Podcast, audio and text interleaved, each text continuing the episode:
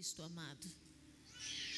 Por que me chamais Senhor, Senhor, e não fazei o que vos mando? Todo aquele que vem a mim e ouve as minhas palavras e as pratica, eu vos mostrarei a quem é semelhante. Feche os teus olhos. Senhor, esta palavra é tua, somente tua. O homem de si mesmo, Pai, nada tem a dizer. Tu és o único que pode sondar a mente e o coração do homem. O Senhor sabe tudo o que precisamos compreender. O Senhor bem sabe que a intenção da igreja nesse momento não é fazer com que ninguém seja coagido a entregar absolutamente nada, mas a partir de um entendimento, Pai, eles possam compreender que os únicos beneficiados são eles mesmos. Senhor, nós queremos ouvir a tua voz. Não queremos de forma alguma que o Senhor deixe de falar conosco, porque o Senhor encontrou em nós algum tipo de negligência. Senhor, encontra o nosso coração nessa casa e fale profundamente, Senhor, de forma que esta palavra seja rema, seja um direcionador para o resto da nossa vida, em nome de Jesus. Amém. Você pode se assentar em nome de Jesus. O texto já começa doendo. Uma pergunta: Por que me chamais Senhor, Senhor, e não fazei o que eu vos mando? Muitas pessoas elas querem se relacionar com Jesus amor o Jesus que diz assim: Vinde a mim como estás. Porque muitas vezes, se nós fôssemos pensar que nós precisaríamos nos purificar primeiro para nos achegarmos a Jesus, seria impossível. Então a gente gosta desse Jesus que ele fala assim: olha, do jeito que você está, vem, e eu vos aliviarei, e eu sararei você, e eu te colocarei de pé, e eu te enviarei a viver coisas incríveis. O Salvador é muito lindo, porque ele vem salvar a nós, independente se nós merecemos ou não. Só que quando nós declaramos o Senhor Jesus como nosso Salvador, todo mundo aqui já declarou Jesus como Salvador? Todo mundo? Vou fazer a pergunta diferente. Há alguém aqui que ainda não declarou Jesus como Salvador? Levante sua mão. Ah, bispa, vai querer que eu declare hoje? Não, eu só quero que você entenda uma coisa. Não todo mundo já declarou? Aleluia. Então vamos entender uma coisa para que a palavra tenha mais peso. Quando nós declaramos o Senhor Jesus como Salvador, nós também o declaramos como Senhor da nossa vida. Como foi a nossa oração? Senhor Jesus, eu recebo o seu sacrifício sobre a minha vida e te declaro Senhor da minha vida. Ou, em outros termos, Senhor Jesus, eu te declaro como meu único, exclusivo, suficiente Salvador e Senhor. Eu te reconheço como meu Salvador e Senhor. Normalmente a oração de confissão de fé, ela está voltada para declarar a salvação e o senhorio. E a palavra do Senhor diz no verso 46: Por que me chamais Senhor? É a mesma coisa de você chamar um bombeiro sem que a sua casa esteja pegando fogo. É a mesma coisa de você chamar o SAMU sem que ninguém da sua casa esteja doente. Ou melhor, é a mesma coisa de você chamar o bombeiro para salvar alguém de um incêndio que não quer sair do fogo. Como que você desloca um carro de bombeiro para sua casa? Se quem está lá dentro não quer sair do fogo, você percebe que você fez o bombeiro trabalhar em vão? Você percebe que muitas vezes, quem é que passa trote para a polícia? Ninguém passa trote para a polícia, isso é crime. Mulheres, às vezes, que ameaçam o marido numa forma de vingança, não sei porque que eu vou falar isso aqui, mas se o Senhor mandou dizer, eu digo briga com o marido e por qualquer motivo fala: Eu vou chamar a polícia para você. Quando a polícia chega, eu não estou dizendo que ela não passou por uma situação, estou dizendo que às vezes de uma forma vingativa. A situação nem é no nível como precisaria de um, um apoio policial, mas ela para fazer um, um escândalo maior, vou chamar a polícia. E a polícia chega, quando a polícia chega, ela fala assim: não, não foi nada. Você acha que se a polícia for chamada novamente naquela casa, ela vai? E o Senhor Jesus ele está perguntando: por que você me chama de Senhor, se você não é capaz de fazer o que eu estou orientando você? Você só pode me chamar de Senhor a partir do momento que eu te dou um conselho, uma direção e você acata. Fora disso, eu não sou o teu Senhor. Eu posso ser teu Salvador, mas teu Senhor não. A partir do momento que eu digo para você vá para a direita e você decide para a esquerda, você não tem o direito de falar foi Deus que me enviou. E você também não pode pedir para Deus, Senhor, me ajuda. Porque Deus vai estar no lugar onde Ele te mandou estar. Se Ele disse para você que você precisa ir para a direita, ainda que esse caminho tenha um pouco mais de dificuldade, o Senhor Jesus estará com você no caminho da direita. Se você partir para o caminho da esquerda, você vai sozinho. E aí você começa a enfrentar dificuldades no caminho da esquerda. E aí você começa a dizer: Senhor, me socorre, Senhor, me ajuda. E sabe o que, que o Senhor vai dizer? Volta para a direção, volta para o início, para que de lá você acate a direção que eu já tinha te dado. Por que me chamais Senhor, Senhor, se não fazeis o que eu vos mando? No momento em que a coisa aperta, como é a nossa oração? Senhor, tem misericórdia de mim. Senhor, igreja do Senhor. Se você fizer exatamente o que o Senhor te manda, a tua oração não vai ser Senhor, tem misericórdia de mim, é Senhor, muito obrigado porque eu estou vencendo. Senhor, eu estou rompendo. Eu vou contar um testemunho. Eu vou subir naquele altar. Eu vou pegar o microfone para dizer que quando ouvimos a voz do Senhor e a obedecemos, nós vivemos o inimaginável. A nossa oração não vai ser a oração do pedinte, mas vai ser a oração daquele que está glorificando ao Senhor por cada milagre vivido, por cada desafio vencido, por cada oportunidade que você abraçou. E aí, nos nossos momentos de angústia, a gente vai lá e diz: Senhor.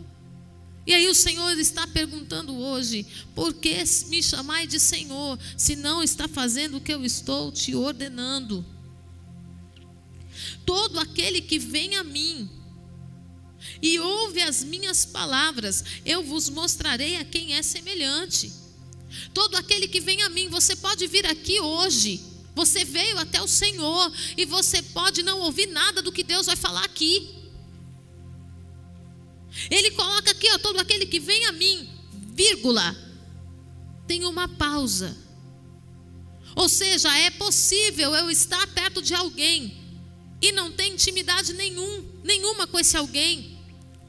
É, é possível eu chegar num consultório médico, ir ao médico e o médico passar os remédios e eu não tomar nenhum. Percebe?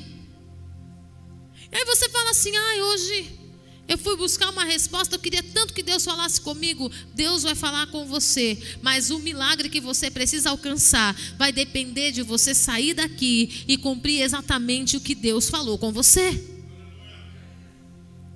Mas, bispo, o que Deus fala comigo me confronta, ô oh, glória. Se te confronta é maravilhoso, sabe por quê? Porque é o sinal que você vai passar pelo processo saindo dele muito melhor do que você entrou muito mais quebrantado, muito mais experiente, muito mais amadurecido, muito mais cheio do Espírito Santo, muito mais dependente de Deus e na certeza de que Ele é Senhor para cumprir o que Ele te prometeu.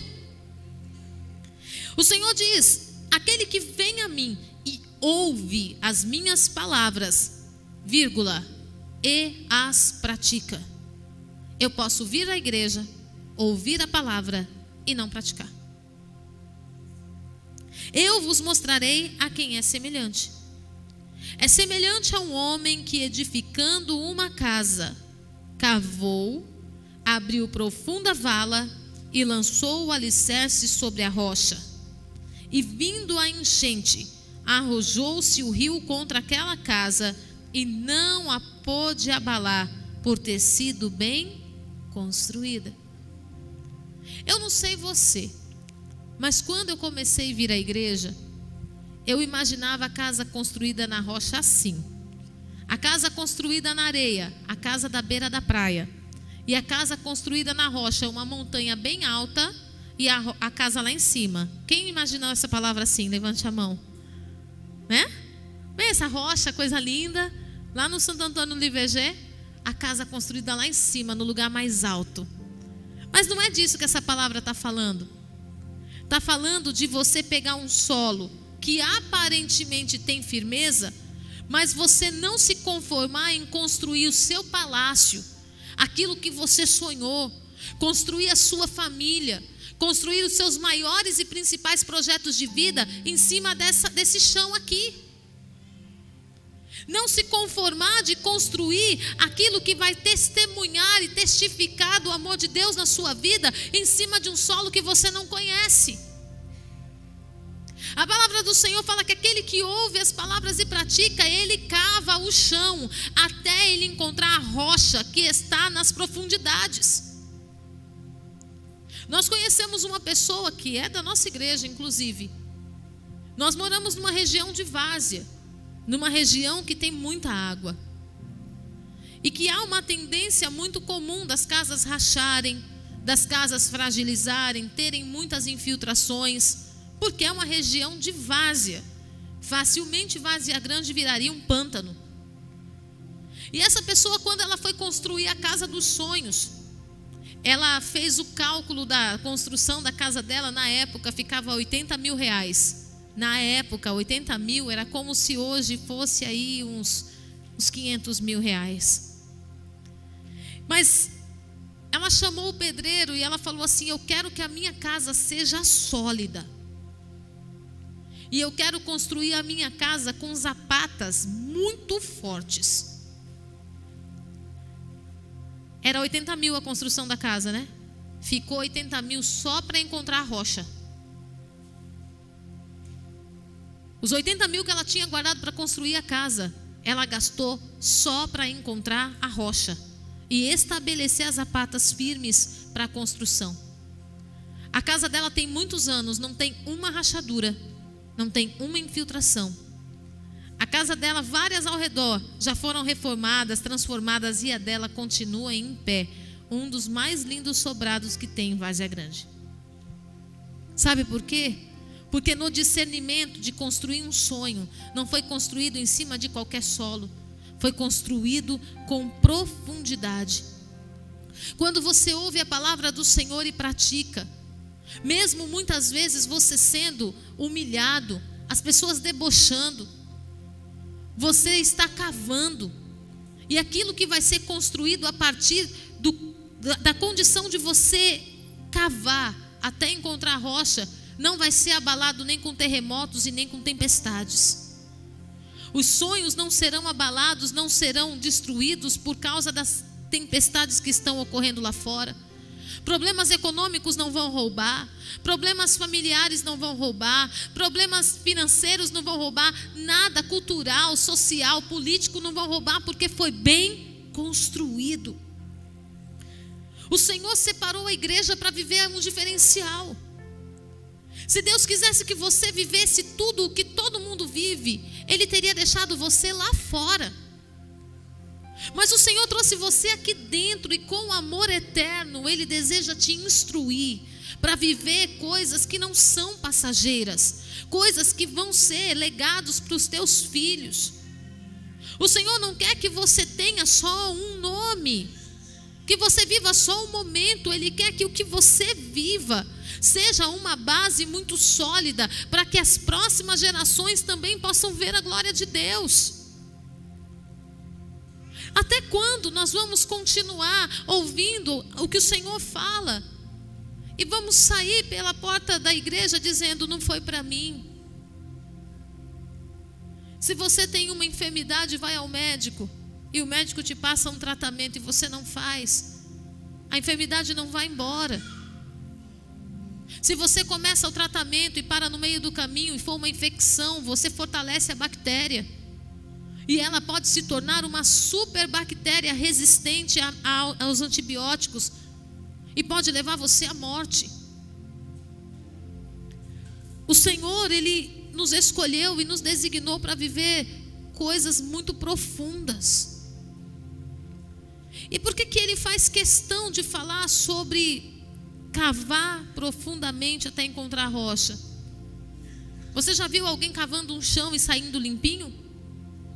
Você já viu alguém ver você construir a sua casa e só olhar o alicerce e falar: gente, que casa linda, que casa maravilhosa, que lugar lindo vai ficar isso aqui? Não tem. Vamos falar a verdade. Você consegue imaginar que tipo de templo vai ser no nosso terreno? Não consegue. E se você chegasse lá hoje e encontrasse os alicerces todos fundamentados lá, você ia continuar sem conseguir enxergar o que, que Deus vai fazer ali.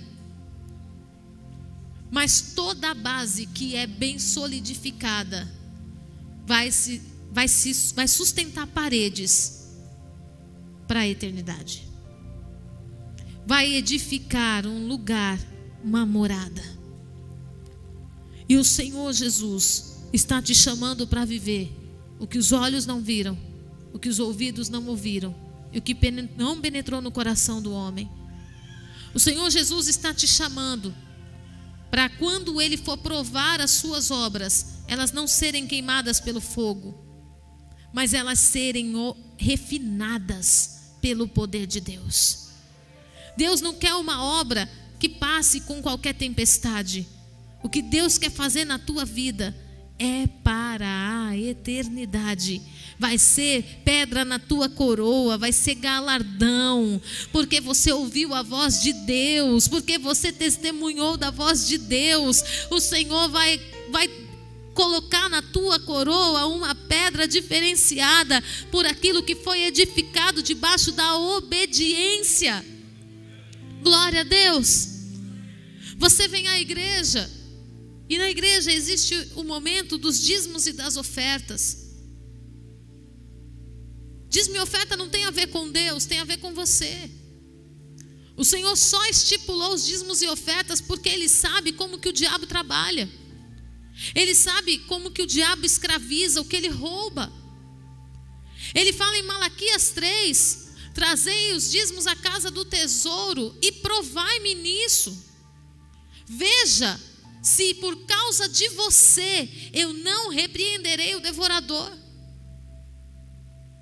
Não tem a ver com Deus, não tem a ver com Deus precisar do seu dinheiro, tem a ver com você precisar de um livramento. Tem a ver com você precisar com que aquilo que fica na tua mão seja guardado, não seja gasto com doença, não seja gasto com acidentes, não seja gasto com situações imprevistas. O que o Senhor propõe para nós quando ele nos ensina acerca de dízimo e oferta, que não é um mandamento, é um princípio. É ele dizendo assim: Eu estou te dando a oportunidade de viver comigo algo que o mundo lá fora não pode viver por não conhecer o princípio. E nós muitas vezes continuamos resistindo no nosso coração e continuamos edificando a nossa casa sobre areia. Fazemos grandes projetos, inclusive de casar, ter filhos, sem ter uma vida de fidelidade com o Senhor. Fazemos grandes projetos de construir uma empresa, sem ter uma vida de fidelidade com o Senhor. E aí as coisas começam a dar errado, e a gente fala: é o diabo. Será que é o diabo? Ou será que o diabo só está entrando pela porta que você deixou aberta? Pode até ser o diabo, mas que encontrou ocasião no fato de você não ter o Senhor como o Senhor da sua vida.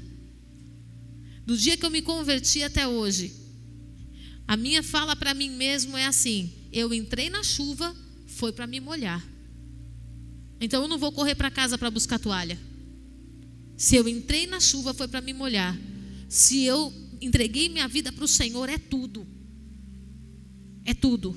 É família, é projeto, é finança, são os meus sonhos particulares, é o meu corpo, minha alma, o meu espírito, é o meu dia, é a minha madrugada, é tudo. E eu posso dizer o que o Senhor já fez na minha vida. Hoje, com 40 anos, eu me sinto com a sabedoria ou com o entendimento e o discernimento de uma pessoa de 80. O que o Senhor me acrescentou de maturidade em obedecê-lo e confiar nele, eu não trocaria por nenhum diploma e por nada que eu pudesse receber nessa terra, porque tudo seria passageiro, mas o que eu estou recebendo em Deus é para a eternidade. Amém? Você vai ter uma oportunidade hoje de começar a praticar aquilo que você ouve. Bispo, eu venho na igreja há muito tempo, mas eu nunca consegui ser um dizimista. Faça a prova. Faça a prova. Senhor, eu quero começar a praticar a tua palavra por aqui. Se você não pratica aqui, você não vai conseguir praticar em lugar nenhum. Porque se aqui te dói, imagina quando o Senhor pedir a sua vida. Se entregar um dízimo te dói. Se entregar uma oferta para você é algo impossível. Imagina quando ele pedir o teu trabalho. Quando ele pedir para você deixar a sua casa e ir numa missão, pregar o evangelho. Imagina quando ele te pedir para deixar a, os teus filhos, porque você tem algo para fazer em outro lugar, você também não vai. Então comece a provar a tua fidelidade ao Senhor a partir de algo bem pequeno. Amém?